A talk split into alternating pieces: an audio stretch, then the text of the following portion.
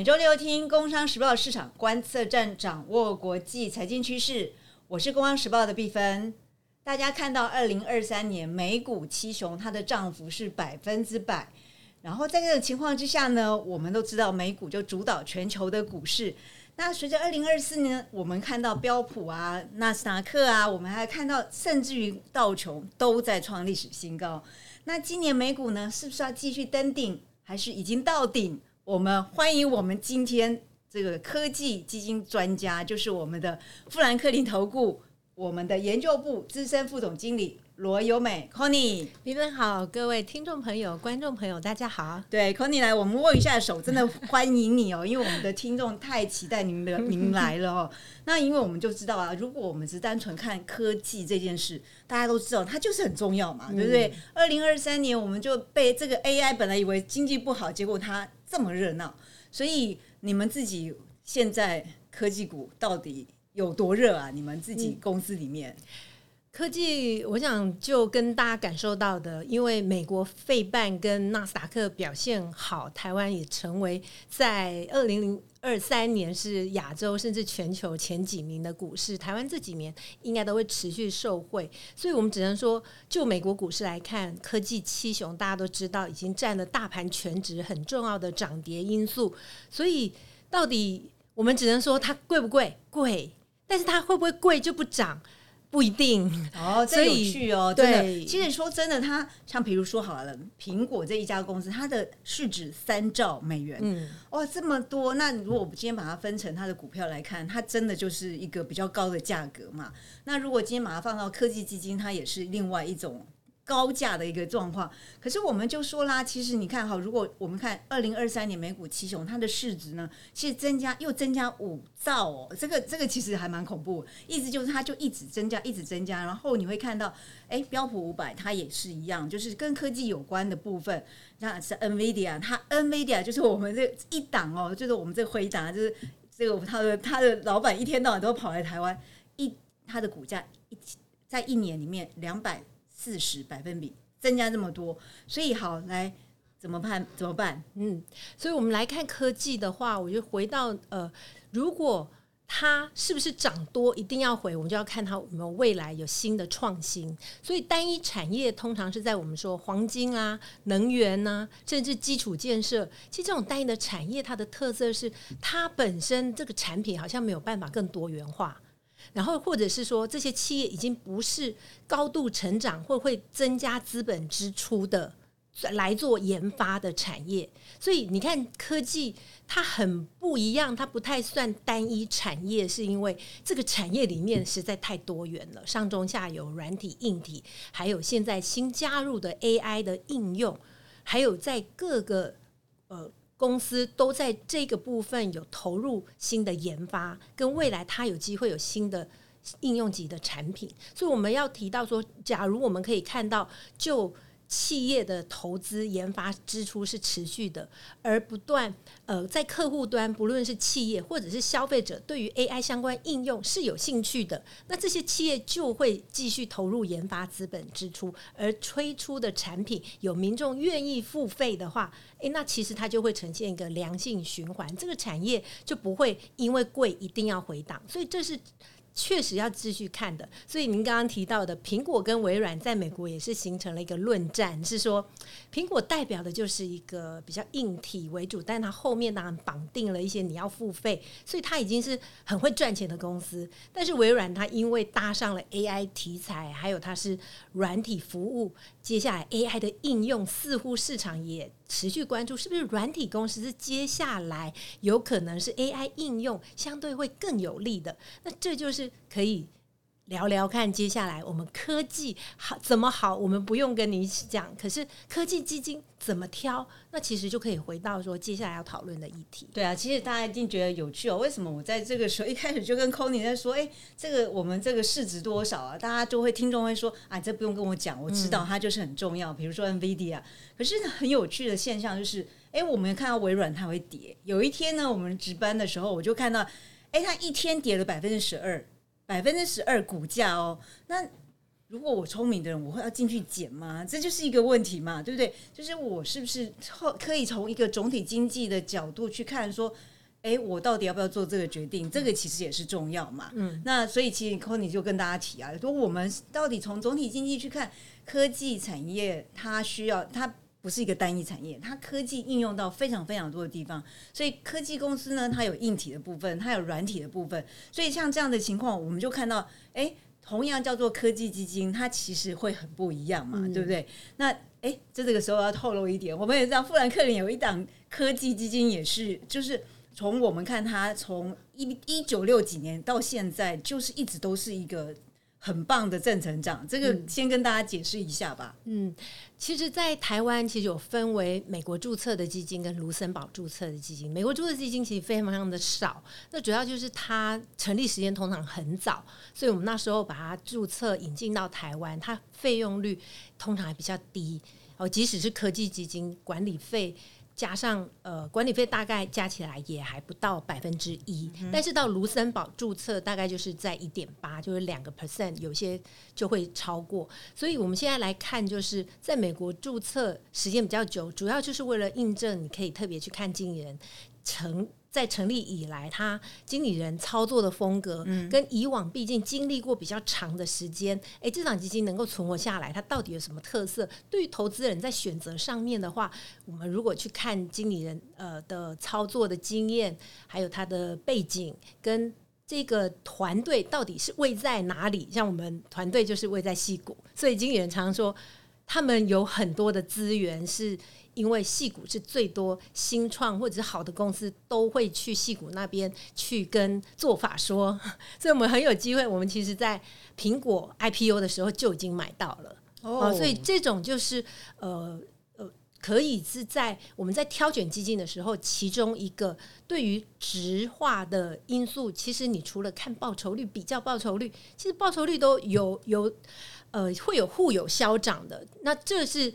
值跟量要同时考量，是一个我想可以分享给投资人很重要的一个因素。那如果直接来提到说，怎么样去看值跟量化的挑选科技基金的因素，其实大家最容易看到的是报酬率。报酬率其实里面会有一个迷思，其实你至少要看到单年的报酬率，不能只看累积。那你去看报酬率好的，如果是去年以来，其实一定科技奇雄不会少。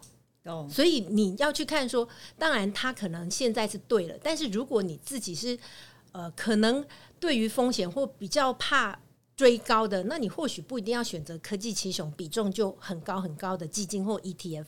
所以你要先知道说，你看的报酬率，它到底报酬率好是来自什么原因，跟未来你希不希望也是这样子的风格。那第二呢，再就是说，可以去看刚刚提到的经理人团队。他的经验跟特色，所以我们就举例，我们刚刚说，其实我们有引进一个美国注册的科技基金，跟卢森堡注册的科技基金，它其实蛮不一样的。是美国注册的基金，第一个你去要去看它对应的指标，所有的基金，尤其境外基金都会有对应指标。那我们美国注册这个基金，当初就是设立它这个科技，你也知道，这个五十几年前设立的时候还不知道有。AI 这件事情，所以当初设立它的指标只放了 S M P 大盘跟罗素一千，就是它的指标是大型股，只要应应用上很科技就可以是这档科技。所以它其实它里面包括医疗有应用科技，或者是我们说的信用卡这些也是数位可以应用的科技，它都可以买。所以它表现就比呃算是科技当中比较稳健的。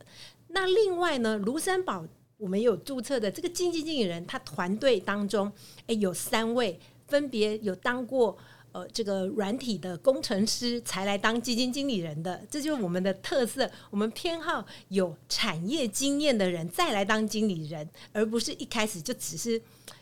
拜访上市公司去了解。对，所以这档基金，它的科技基金，它就特别看好。尤其云端服务、软体服务这些，因为它的理由我们觉得也蛮合理的，是接下来是 AI 应用的时代，他也是认为软体还有一些云端网络这些是直接就是收钱现金流，大家一定要付费的。那所以这些公司其实微软就是其中一个，第一个他们现金比重也比较高，接下来这种利率比较高的时代呢，其实对他们来说相对。影响也比较低一点，对对对，这个部分就是一个投资人可以留意的。真的，真的，这个地方，因为我觉得 c o n y 刚刚一下子给大家很多非常重要的几个 point，我帮大家整理一下。可是你刚刚最后提到那个利率就是一个重点，嗯，就是说我们从市场的角度来看的时候啊，你都会看到说，哎，我到底怎么样看科技股跟总体经济当中。利率就是一个因素嘛，所以现在还蛮多资料都会谈说，哎，到底升息？因为我们现在在二零二四重要是要降息嘛，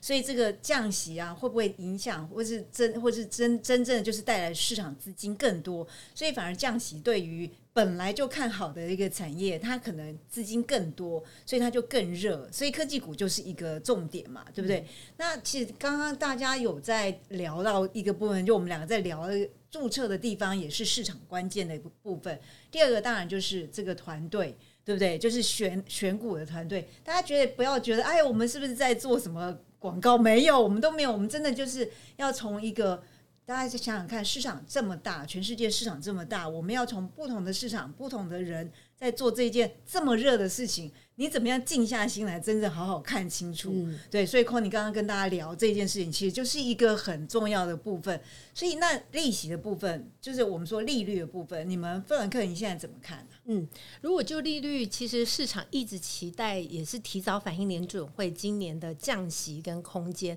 那我们比较认为降息的时间点应该是下半年，或者是现在市场预期是五月以后。哦，五月以后。我们而且其实重呃，应该说，如果我们是就投资而言，市场。用十年公债值率已经可以看出市场已经至少反映了一部分。对于企业而言，它也不是那么在意时间点跟几码，因为今年大约就是降三码或四码左右。其实对于企业而言，我们认为这这个是对于股价评价面的一个直接影响。可是我如果是要长期投资的话，利率这个角度，我们认为它只是可能有一些企业我们提到的筹资成本，对于某一些公司，它如果没有稳定的现金流来源。或者是贷款比较高的一些产业，它可能就相对在利率高的时代影响是比较大一点。那对于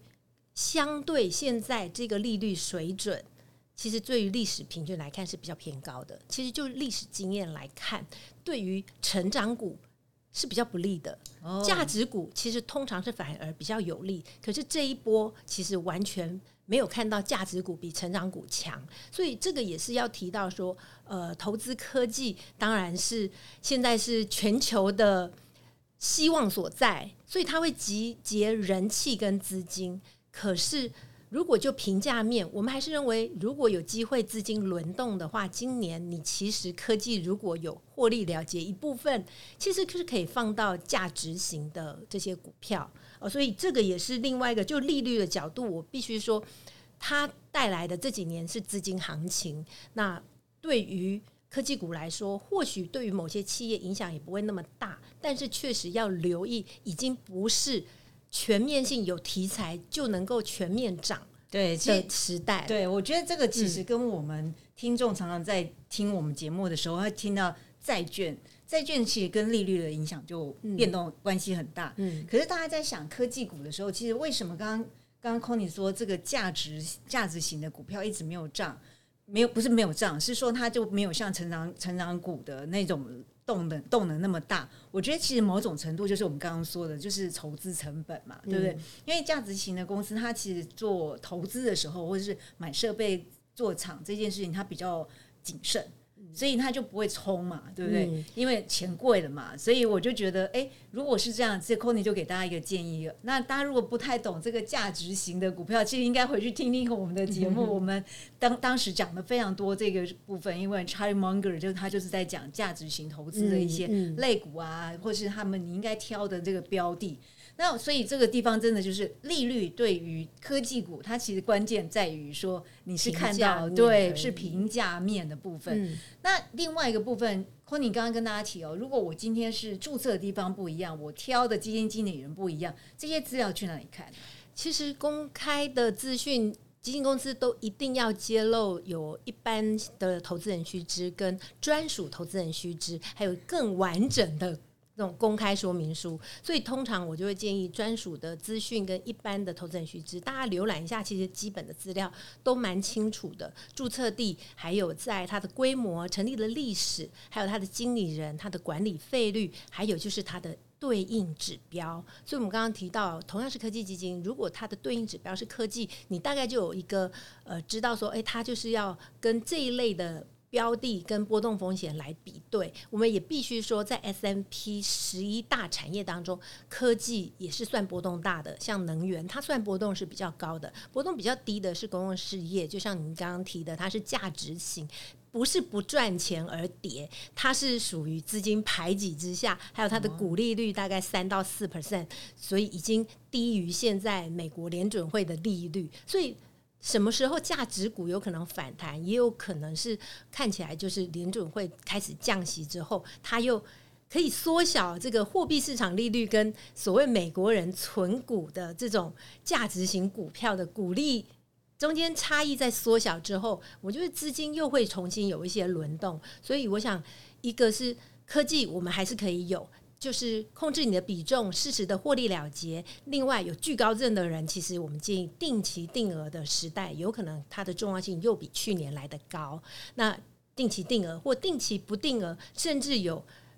根据布林通道来智慧加减码的这种聪明型的定期。不定额，其实现在有很多的工具，所以我想这个都是提供给投资人如何参与到科技的机会，但是又选到适合自己理想的题材，那以及用各种工具跟策略来参与，可以降低你的风险。对啦，就是如果我们的听众啊，你觉得这个做功课，这个看到数字就头昏的话，那你真的就是好好的跟你的银行理专，这是我们一再的跟大家说，你千万不要。怎么赖群主啊？那个诈骗被诈骗，真的我们没有办法救你哦。真的，你一定一定一定要清清楚楚，这家公司跟你聊的，这个银行跟你聊的这个理专，甚至于要跟一个理专的团队，你不要跟一个人，因为这个这个我们都不要跟自己的钱开玩笑，对不对？那刚刚刚刚 c o n y 提到几个部分，风险的部分，其实如果我们今天看科技基金在挑的时候啊。我们怎么知道它的风险？因为比如说刚刚我们聊的，你们富兰克林那个，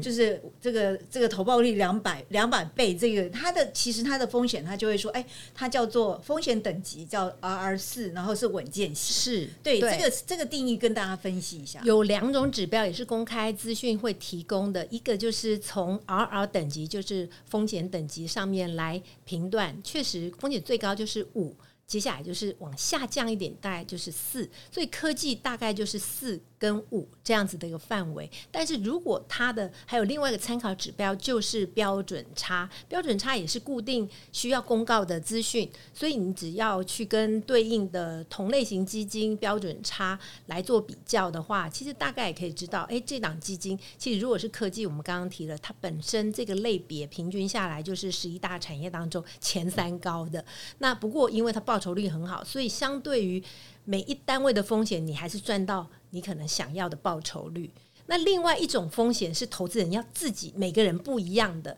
就是有没有过度相关性过度集中的风险，也就是其实就台湾投资人而言，台湾的科技业其实很多是半导体相关，硬体比较多。那我们软体云端大部分都是美国的这些公司，所以如果你是台湾已经自己有一些台股的比重，不论是 ETF，不论是个股进出，其实你接下来那我还需要买美国的科技股吗？我想你如果买美国的科技股，你需要的你。想要的跟台湾买不到的，其实你就可以去依照我们刚刚说的，从对应的指标跟经理人布局的主要的产业，其实就可以挑选台湾没有的。我们刚刚提到，可能比较获利稳定、现金流量稳定的一些软体业，甚至它可能比重当中是可以有五个 percent 去可以买未上市。那这些都是呃，投资人可以去做一个台湾是。硬体，美国以软体为主，这种软硬兼备，就是一种在投资上也比较分散的一个策略。